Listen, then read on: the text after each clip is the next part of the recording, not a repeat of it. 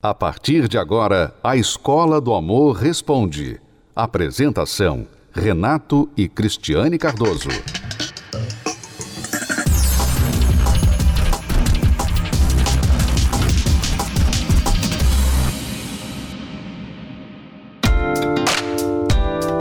A geração smartphone tem o hábito de resolver tudo pelo celular pagar contas, comprar produtos e, sobretudo, se comunicar.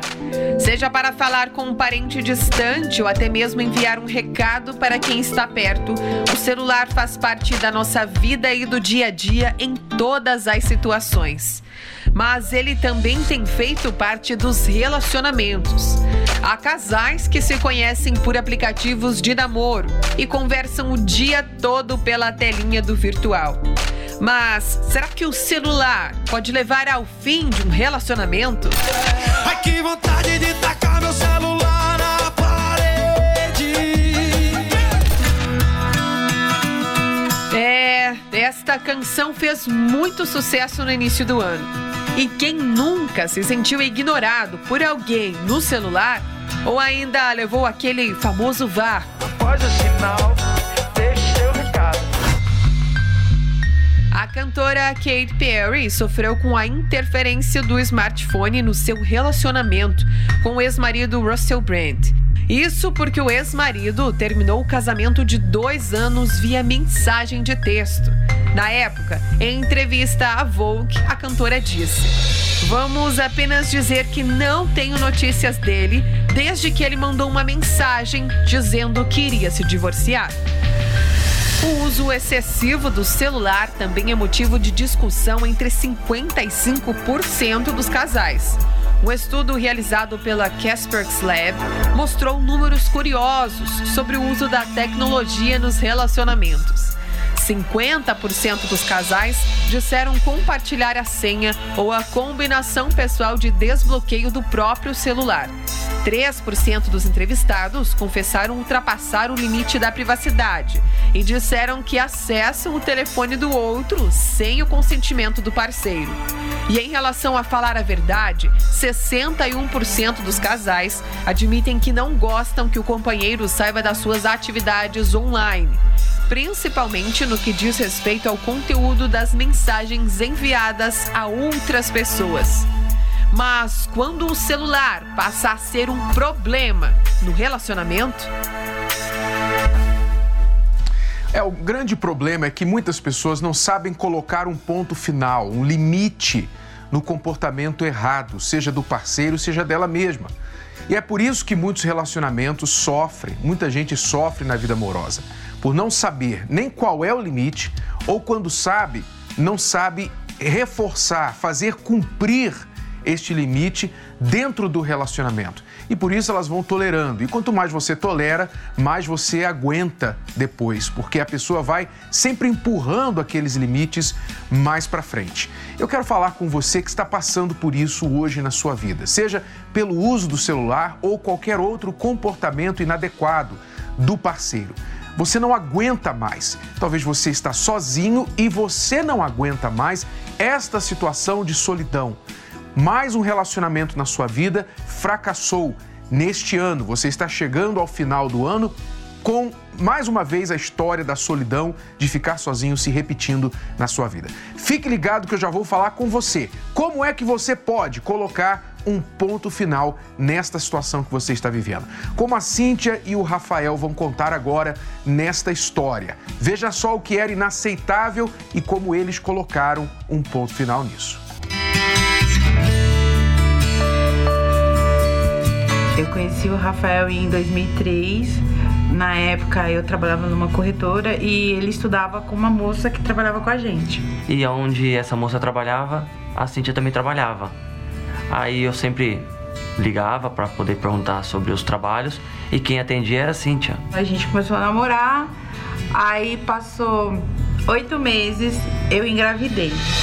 Foi o momento de eu falar, agora vai ser a hora de eu montar minha família que eu quero ter minha casa, ter minha liberdade e morar com a Cintia, né, para poder cuidar dela também na parte da gravidez. Aí no final da conta a gente resolveu tudo, aí fomos viver juntos. Foi uma fase onde ele ficou desempregado, É, eu passava muito mal na gravidez e também fui afastada do trabalho. Então a gente tinha aquela preocupação do futuro. Aí foi passando, passando, aí veio as dificuldades.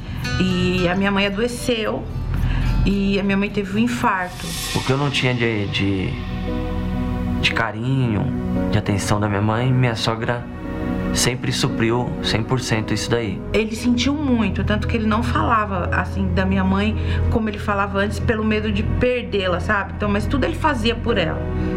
Aconteceu da minha mãe, depois de dois anos, vir a falecer. Foi um baque muito grande, acho que para todos nós, mas para ele, eu achei que foi grande, porque ele era muito apegado à minha mãe. Algo dentro de mim parece que acabou me perdendo. E nesse momento a gente percebeu também que houve um distanciamento entre eu e ele. Só que nesse período de luto que eu passei, ele não estava comigo. Mas eu não sabia por quê. Porque eu sofria tanto que eu não conseguia enxergar o que estava acontecendo à minha volta. E nisso eu comecei a beber, eu comecei a sair à noite, eu comecei atrair minha esposa. E a Larissa um dia chegou e falou assim pra mim, a minha filha, né? Chegou em mim e falou: Mãe, o papai tem outra. Eu falei: Não, isso não tá acontecendo. E aí começou as mentiras. Foi aí que começou mentira em cima de mentira. E eu resolvi pegar o celular dele. Ali eu tive a certeza de tudo que a minha filha falava e que eu até então eu não, não acreditava. Eu fui pra cima dele, eu quebrei o celular dele, eu batia nele eu, e meu pai tentava separar, minha filha tentava separar. A partir dali eu me tornei uma outra mulher, porque foi onde eu fiquei, comecei a ficar mais agressiva. Foi quando eu liguei para ela, ela falou que ela estava tendo um relacionamento com ele, que eles estavam namorando há oito meses. E aí é que tipo, eu, hã? Então eu me vi numa situação que eu estava levando a vida até onde eu podia levar. Só que ele disse: Ah, eu quero ficar com a minha família mais uma vez, eu quero ficar com a minha família. Porque sempre era assim: eu vou ficar com a minha família, vamos virar página, sabe que eu amo vocês, me perdoa tal. Eu vou, não quero mais saber dela. E aí você dá o voto de confiança. Só que assim, você dá aquele voto de confiança, mas a desconfiança permanece ali, porque você não vive mais. Eu não vivia mais. E parece que, tipo, cada dia que eu mentia, eu tinha novas ideias para poder mentir pior ainda. Nós resolvemos mudar de casa e na mudança as contas de telefone não vieram. E quando eu baixei na internet, eu falei, nossa, vem todas as ligações e me deu uma intuição de olhar os números. E eu vi que tinha vários números repetidos, mesmo número repetido e várias ligações. E quando eu liguei, ela que atendeu. Eu não, não tava com ele pra me separar. Então eu lutava. Só que chegou. Quando chegou nesse momento, eu falei, não, não, não dá mais pra mim. Era briga todos os dias, era discussão todos os dias. Era ele chegando de madrugada, bêbado, passando mal no meio da rua. Aí eu falei, não, eu não quero isso pra mim. Pra mim acabou, não tenho condições de viver desse jeito. Eu tava tão cansada de ser o que eu era, que eu queria ser diferente. Foi aí que eu Neste momento, algo tocou dentro de mim e naquele dia eu estava determinado que eu precisaria mudar minha vida. Eu tinha que mudar minha vida. Começamos a ir na terapia do amor, que foi aonde eu comecei a enxergar os meus erros. Eu falei para ele, olha, é... vê realmente o que você quer da sua vida, porque não dá para viver assim. Falei, tá bom, eu vou ligar para ela. Só que eu vou no, não vou no carro, vou pegar o celular porque o meu contato com ela era por outro celular, não era pelo meu mais. Aí eu falei para ela, eu falei assim, ó, estou te ligando, que a partir de hoje eu não vou mais te ver, eu quero reconstruir a minha família. A partir dali, ele mudou. E as mudanças foram acontecendo. E a gente foi vendo, sabe, os nossos erros, onde a gente precisava melhorar. Hoje ele está presente. Hoje ele, a gente faz tudo junto, a gente é, passeia, a gente é, brinca, a gente assiste televisão junto. O amor que eu sinto por ela hoje, nada mais atrapalha a minha vida com ela. E a, a terapia tem contribuído muito com isso, sabe? A, a leitura do livro, a assistir as palestras, assim, contribuiu demais. E cada uma que a gente vai, a gente aprende um pouquinho mais, né? Tudo isso é, veio de uma forma tão positiva que o passado ele não, não interfere mais.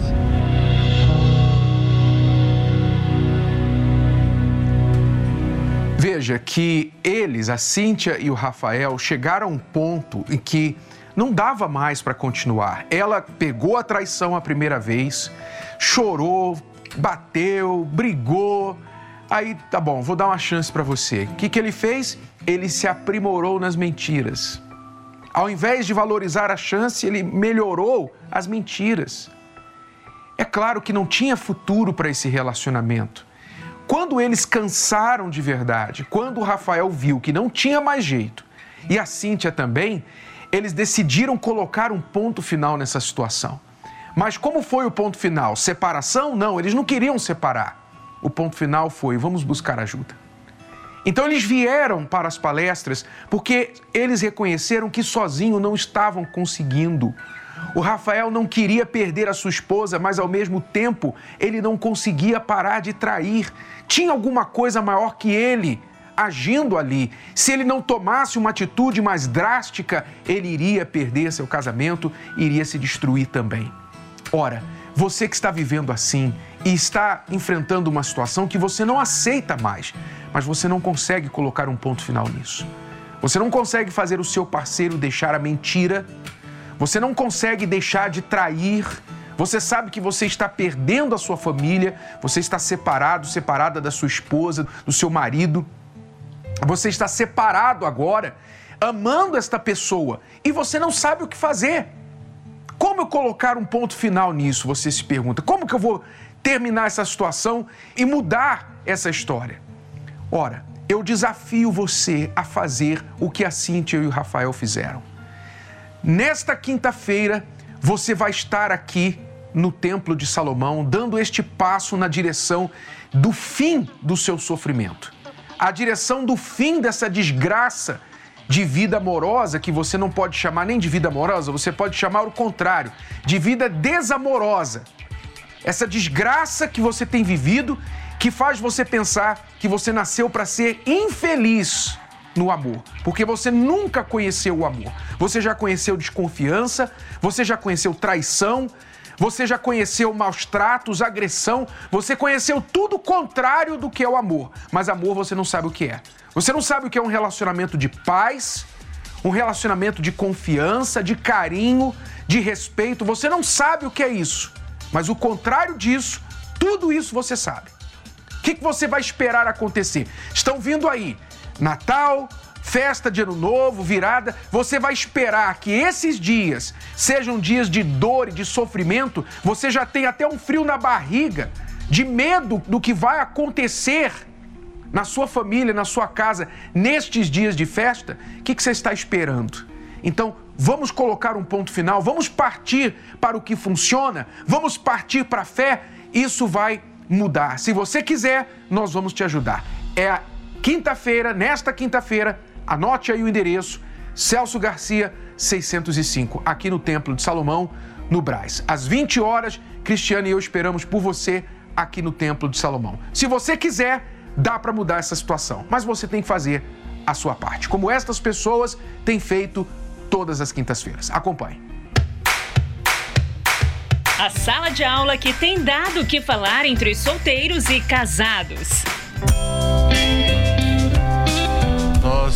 Estamos juntos já há 20 anos, que a gente chegou é, na terapia do amor, no início do namoro, noivado e casamento, e agora a gente vem fazer a, a manutenção. Então a gente vem em busca de renovação, né? E para a gente poder não deixar esfriar o amor que a gente sente um pelo outro me considero bem sucedida na carreira e na formação. Tenho duas graduações, duas pós-graduações, falo uma segunda língua, trabalhei em empresas interessantes e nunca me dediquei à a, a, a, área sentimental mesmo, ao amor, né? Só me envolvi com pessoas erradas que me destruíram e machucaram. Cheguei na terapia na decisão de vir todas as quintas-feiras porque é, eu não aguentava mais. É uma aula, então a gente nós aprendemos sim. Os ensinamentos são muito bons e, e eu recomendo que é muito, muito, muito satisfatório. É uma oportunidade. Ensinamentos que têm transformado pessoas e relações. Então, uma pessoa que está bem, que está que tá bem resolvida com tudo que ela já passou, ela consegue ver as coisas de uma forma positiva. E aí ela consegue ser essa pessoa agradável, que atrai. A gente é casada há 20 anos, mas no início a gente vivia muito conflito, a gente não sabia como se comportar um com o outro, não tinha muito respeito entre um e outro. Aí após a gente assistir a terapia, ver os ensinamentos do bispo, nós fomos tendo uma mudança, tendo um amadurecimento, fomos criando uma maturidade para o nosso relacionamento. Nossa vida amorosa agora tá antes era um fiasco, agora tá mil maravilhas. A gente começou a fazer as palestras, né? A gente veio e colocava em prática o que os professores nos ensinavam, né? Então, do fiasco veio ao sucesso. Mas para a gente alcançar tudo isso, a gente deixou de ser aquele aluno que faltava nas aulas, que não se importava com nada, para ser aquele aluno dedicado, aquele aluno que não falta, aquele aluno que empenhado. Leve, descontraída e inspiradora. Essa é a terapia do amor. Você já enfrenta dificuldade, lutas. E aí, para que você vai ter alguém do teu lado que é um verdadeiro zangão? É ou não é? Aquela pessoa, ó dia, ó isso. Ó azar, ó vida. não é verdade? Até porque o amor não é e nem pode ser complicado. Não vou desistir dele. Ele é o amor da minha vida. Na escola do amor, eu já reprovei várias vezes, mas dessa vez eu vou passar de ano. Graças aos nossos professores, a gente alcançou então o resultado nota 10 do nosso relacionamento. Para não chegar atrasado na aula e repetir na matéria relacionamento, anota aí o horário. Quinta-feira, às 20 horas, no Templo de Salomão, os professores Renato e Cristiane te esperam. Nada de faltar aula. Eu prestei atenção no que esta aluna aqui que está vindo às nossas palestras agora disse, que ela investiu na sua vida profissional, nos seus estudos, carreira. Ela conseguiu muito bons empregos, desenvolveu, fala outro idioma, se formou, etc. Mas descobriu em um momento de todo o seu sucesso, quando ela olhou para o lado, que ela estava sozinha. Ela não tinha ninguém para celebrar esse sucesso com ela. E talvez essa esteja sendo a sua situação. Você é homem, você é mulher, que é uma pessoa que avançou na carreira, no trabalho, você conquistou o seu espaço, o seu lugar. Mas você está sozinho. Esta área da sua vida você não tem investido. E se você não investir, você não vai ter o resultado, o retorno. Por isso ela está vindo agora às nossas palestras. Não é para arrumar namorado, é primeiro para arrumar os pensamentos, arrumar as ideias, para entender que se você quer construir algo tão importante na sua vida amorosa, como algo que você valoriza e que dinheiro não pode comprar, porque não adianta você pegar um bilhão. Você vê que tem bilionários deste mundo que não conseguem formar uma família. Então, se é uma área que você reconhece que só com investimento de atitude, de comportamentos, de mudança de comportamentos, você vai conseguir construir, então a terapia do amor é para você. Se você não aceita mais estar assim, sozinho, solitário, gastando dinheiro só com você, vivendo do egoísmo, vivendo na solidão, então nós esperamos por você nesta quinta-feira. Agora, veja o que esta esposa está enfrentando dentro do relacionamento, está passando uma situação de desconfiança envolvendo o celular. Olha só. Eu e minha esposa já superamos quase tudo. Estamos indo para o quinto ano em uma união estável. Porém, um dos grandes problemas que ainda nos cerca é o telefone celular. Depois de muitas brigas, eu entendi que ela estava correta. Eliminei do meu celular e da minha vida tudo que pudesse regredir nosso relacionamento. Tudo parecia melhor. Há pouco tempo flagrei ela vasculhando meu celular escondida. Isso me causou um certo desconforto, não pelo fato dela estar olhando, mas por ela não ter dado o mesmo sentido que eu a esse assunto, até então já resolvido. Bom dia, meu amor. Achei que você estivesse dormindo ainda, por isso trouxe o café. Ó, fiz o pãozinho do jeito que você gosta. Fazia tempo que eu não cortava o pão assim pra você, né? Acordou cedo por quê hoje? Tem uma audiência. Preciso passar no escritório ainda pra resolver umas coisas e dar uma revisada no processo. Cheio de casos sigilosos, né, doutor Eduardo? Nada que você não possa saber, meu amor. Bom, preciso ir. Te ligo mais tarde, tá? Até. Optei por não brigar e nem falar nada, mas trocava a senha do meu celular frequentemente. Sempre deixei ela perceber quais eram as senhas novas. O problema não é ela olhar meu celular, e sim desconfiar 25 horas por dia de tudo que eu faço. Eu queria que ela entendesse isso. Oi, Clá, tudo bem? Vamos jantar na casa dos meus pais hoje. Tem uma notícia boa pra te contar, mas à noite te falo. Não, Clá, relaxa. À noite eu te conto, não é nada sério. A última vez que ela tentou vasculhar minha vida pelo celular, não conseguiu. Isso foi o suficiente para provocar uma discussão. Um brinde. Opa. Um brinde a mais uma causa ganha no escritório do Edu. Isso que veio outras. Virão, com certeza. Hum, que delícia. Vamos fazer uma foto? Vamos, vamos sim. O senhor que escolheu, pai? Ai, amor, empresta o celular. O meu acabou a bateria. Aqui, ó. Vai. Acertinho. Vamos, Clá. Por que trocou a senha de novo? Ué? Agora tá assim, dona Cristina. Troca de senha Clarice. toda semana. Claro. Tá cheio de sigilo com esse celular. Clarice, para de bobagem, agora não é a hora. Agora não é hora. Você vive no seu mundinho particular, cheio de senhas e segredos, e pra isso tem hora, né? Quer saber de uma coisa? Eu vou embora. Espera aqui. Espera, Clarice, volta aqui. Calma, filho. Clarice precisava de tudo isso? Precisava trocar a senha? Como é que você sabe que eu troquei de senha? Achei que você tinha parado de mexer no meu celular. A questão não é essa, Eduardo. Precisa ter senha? O que que você tem pra esconder? Sou bacharel em Direito, trabalho com informações de inúmeras pessoas e empresas e por razões óbvias necessito ter senha no celular. 555. Oi? Uma nova senha no meu celular. Pode mexer, fica à vontade. De que adianta? Se amanhã você vai trocar de novo. Clarice, eu não tenho nada pra te esconder. Eu achei que essa história de celular já estava resolvida. Mas tô vendo que não, né? Como posso resolver essa questão de privacidade, Renato e Cris? A questão não é a privacidade, a questão é a insegurança da sua esposa. Ela está insegura, tem uma raiz aí, ou porque você já deu razão lá atrás, ou porque ela veio para este relacionamento já machucada e desconfiada por traições sofridas no passado. Você precisa aprender a restaurar a confiança da sua esposa. Você vai saber agora na história do Douglas e da Jéssica como eles conseguiram fazer isso. Veja só. Eu não tive muitas referências de um casamento é, bem sucedido. Eu queria ter um namorado para me tratar bem, cuidar de mim, não passar o que aconteceu com a minha mãe, né? Então eu pensava que quando eu fosse me relacionar tinha que ser com um homem que iria cuidar de mim. Eu conheci o Douglas de início, ele era tudo aquilo que eu pensava, né? Ele era um homem carinhoso, mas é, depois de um tempo eu comecei a conhecer quem era realmente o Douglas. Então eu não sabia com quem eu estava me relacionando, mas na minha cabeça ele era um homem perfeito. Quando eu me vi preso dentro de um relacionamento, eu queria conhecer outras mulheres. E aí onde foi ocasionando brigas, agressões e traições dentro do meu próprio relacionamento.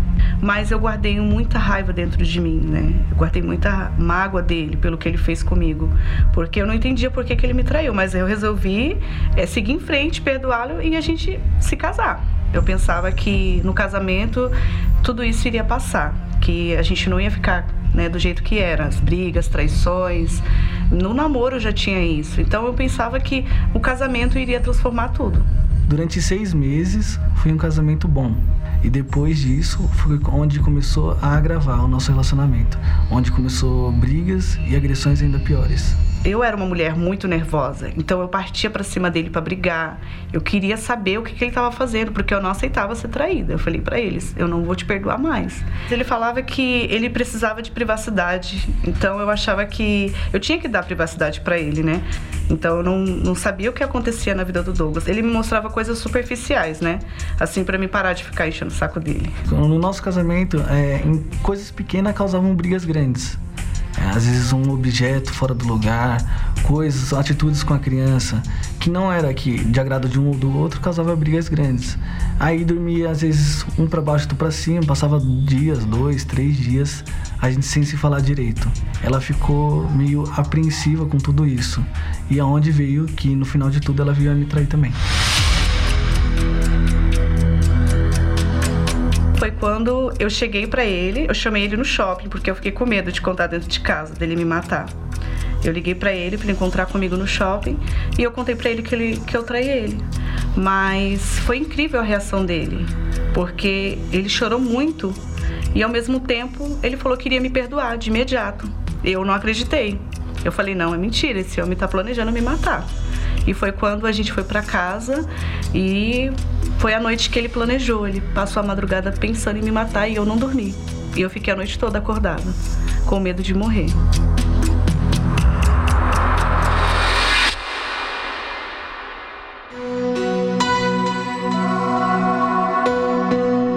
Minha mãe vendo tudo isso, presenciando a briga e tal, tudo, ela ela fez o convite para mim ir na terapia para poder tentar salvar o nosso relacionamento.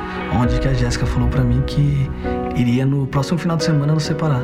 Então eu falei para ele que iria arrumar minhas coisas, ia pegar nossa filha e ia morar com os meus pais. É, nisso ele aceitou o convite da mãe dele e ele foi nas palestras. E aí, quando eu cheguei na terapia e comecei a praticar tudo que vinha sendo ensinado, eu me controlava mais na hora das brigas. Eu não fui embora na, naquele final de semana porque ele me chamou para ir na terapia com ele, para me poder conversar com alguém, para me poder contar o que estava acontecendo, né? E aí eu resolvi aceitar o convite e fui. E tentei dar uma última oportunidade pro nosso casamento, né? Mesmo eu não sentindo o que eu sentia por ele antes, porque ali eu só tinha raiva. E aí eu dei essa oportunidade e fui. Meu celular que tinha senha, deixei sem senha e deixei perto dela. Pode usar como você quiser. E ela começou a ver essa mudança. Mesmo assim eu ficava um pouco desconfiada, mas aí eu comecei a praticar também. E aí a gente foi restaurando o nosso casamento dia após dia. Eu abandonei todas as referências que eu tive no passado e comecei a praticar do jeito certo.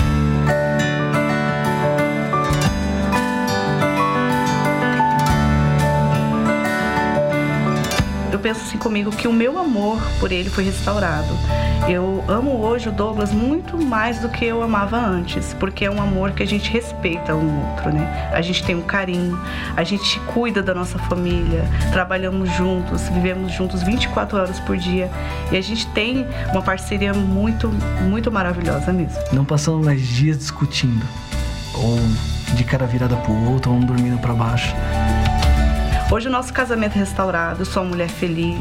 Hoje a gente tem um casamento inteligente, né?